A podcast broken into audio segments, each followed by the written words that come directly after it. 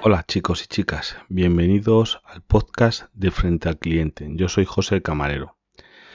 A ver, en este podcast os voy a contar un poquito cómo está la situación por el bar en, ya en fase 3, que ya hemos pasado de fase 2 a fase 3, en el que podemos usar la barra.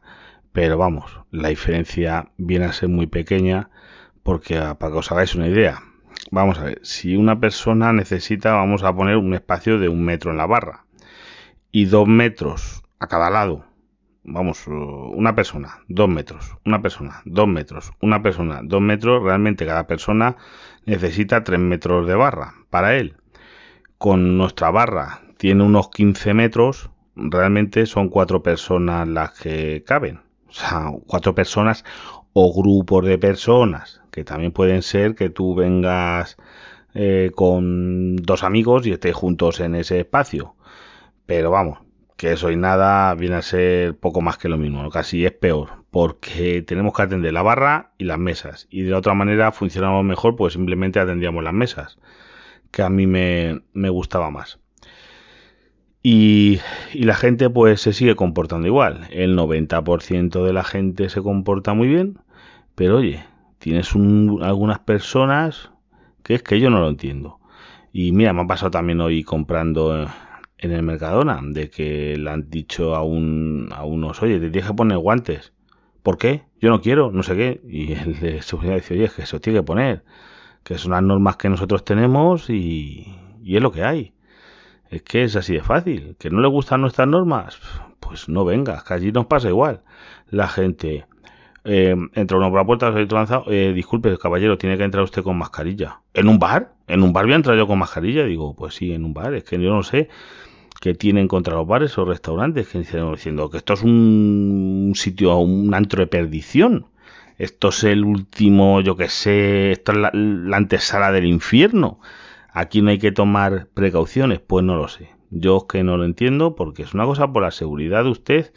¿Y cómo voy a comer? Te escuchan eso. Digo, a comer usted va porque usted va con mascarilla, se sienta en su mesa y ahí ya se la quita para comer o para beber o para lo que sea. Pero si usted se levanta a la mesa para salir, para entrar, va a pasar al lado de otros clientes, para ir al baño, tiene usted que mm, mantener un, como no va a poder mantener la distancia, pues tiene usted que usar mascarilla, que es algo tan sencillo. Y yo la verdad, yo lo llevo muy bien. Yo, yo ya me he acostumbrado. Yo casi, vamos, es un poquito molesto a la hora de hablar, de hablar mucho cuando tienes que hablar, explicar las cosas. El único que yo le he hecho de molestia, que vamos, lo demás, yo ya me he acostumbrado. La verdad es una cosa que no me molesta ni gota. No lo sé o la gente se quejaba mucho de la molestia. Yo, la verdad, es como todo, hay que acostumbrarse, claro, no es lo más cómodo del mundo, por supuesto, es mejor estar sin ello, pero vamos, no lo veo, no lo veo incómodo. Y lo otro que me estoy esperando es saber qué nos pasa la semana que viene. Cuando se abran las puertas y, y llega de la selva, a ver cómo sale la gente, mm, en qué estado, cómo cómo se lo toman, porque cuando abran lo que nosotros llamamos las puertas de Madrid, porque nosotros vivimos de Madrid, mira, a nosotros nos va a venir bien porque va a aumentar el trabajo y eso es bueno para que se incorporen otros compañeros y, y funcionemos bien, pero yo no sé qué tal va a salir la gente, a ver si la gente sale respetando, salen a lo loco, salen saltándose los aforos por todos lados, porque claro, se acaba el estado de, alarma, pero yo realmente Mm, luego las normas en teoría por lo que yo he escuchado las van a poner las comunidades autónomas y eso puede ser un cacao.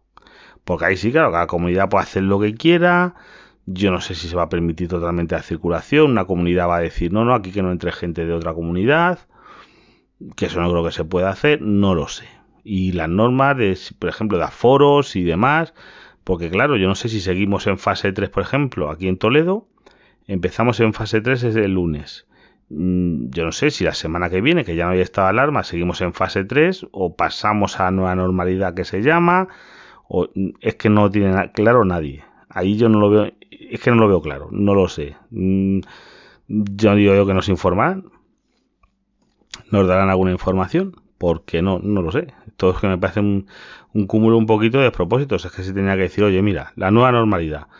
La norma van a ser, se va a seguir usando mascarilla en todos sitios, se van, qué aforos se va a poder haber, qué no aforos va a poder haber. Mm, no lo sé, no lo sé, pero me gustaría saberlo. Y bueno, hasta aquí el podcast de hoy. Ahora vengo con temas personales. El que no le interesen, que yo lo entiendo, puede saltárselo. A ver, os cuento.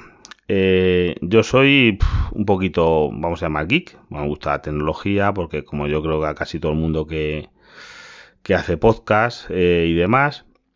Y yo llevo comprando mucho tiempo en páginas chinas, en eBay, que muchas cosas son, vienen de China o de otros países, en AliExpress muchísimo, en Banggood, en no sé qué otras más, vamos, en muchas páginas.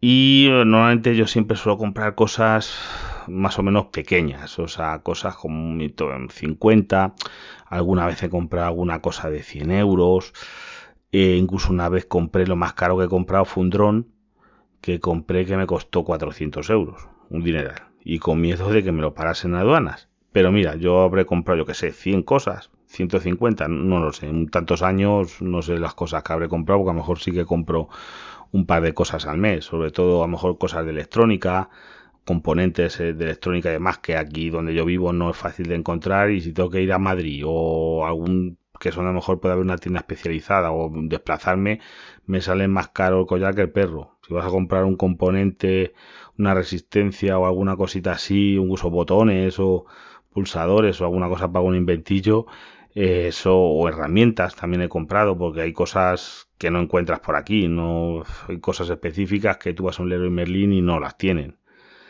Y, y nunca me habían parado nada en aduanas hasta ahora porque resulta que en febrero me compro unos cascos, unos Xiaomi Air 2 Pro, si yo creo que eso no se llama así. Vamos, unos casquitos tipo Apple, que son los que me gustan a mí, porque a mí los de goma no los soporto.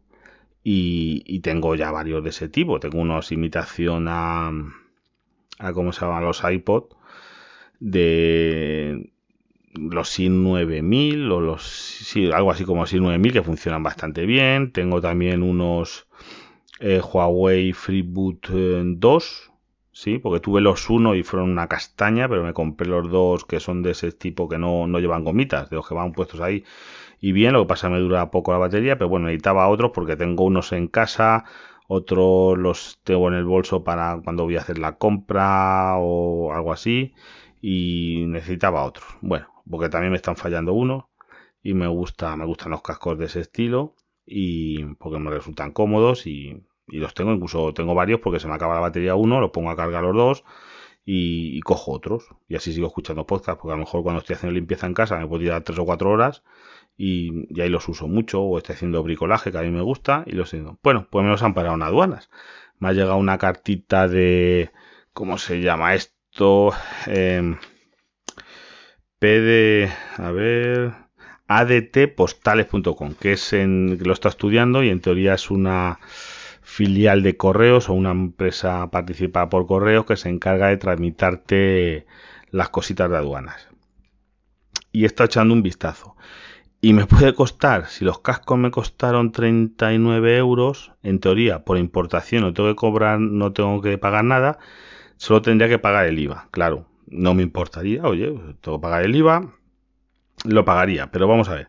Tengo que pagar el IVA, más los gastos de gestión de esta empresa, más, eh, bueno, empiezan a meter cosas, no te quita nadie 50 euros. Digo, pues mira, pues no, 50 euros no estoy dispuesto a pagar porque casi compro otros y a ver si no me los pagan.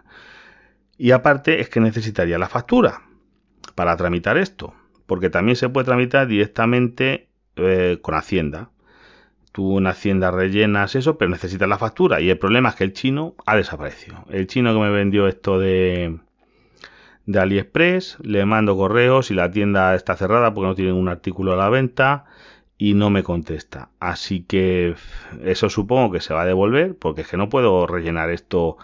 Porque si digo yo, sin factura me van a decir que sí, que digo yo lo que me cuesta lo que, lo que a mí me dé la gana.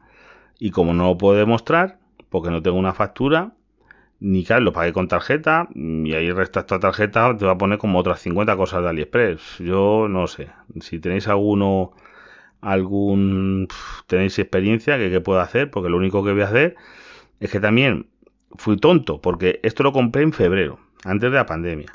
Se acababa el plazo de protección del comprador en, a ver si estamos en junio, eh, a mediados primeros de mayo. Le dije entonces, le pedí yo al chino, oye, extiende el plazo de protección porque no me han llegado. Y dije yo, oye, por la pandemia eh, tardarán más. Digo, pues ya era un tiempo, no tenía que haber hecho eso. Pero lo extendió. Y sí que luego llegaron a España, pero otra vez se me va a acabar el plazo ese de 10 días. Realmente no puedo abrir una disputa porque lo he intentado.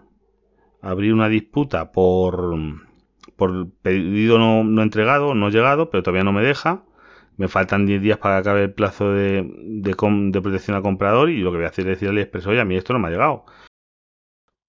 A ver si de esa manera AliExpress, con la protección de comprador, me devuelven el dinero por producto no, no entregado. Porque claro, no estoy dispuesto a pagar, no, porque me puede salir más caro el, lo que tengo que pagar por recuperar los cascos que comprar otros. Y a ver si tengo suerte y no me los paran porque oye, es legal, pero bueno.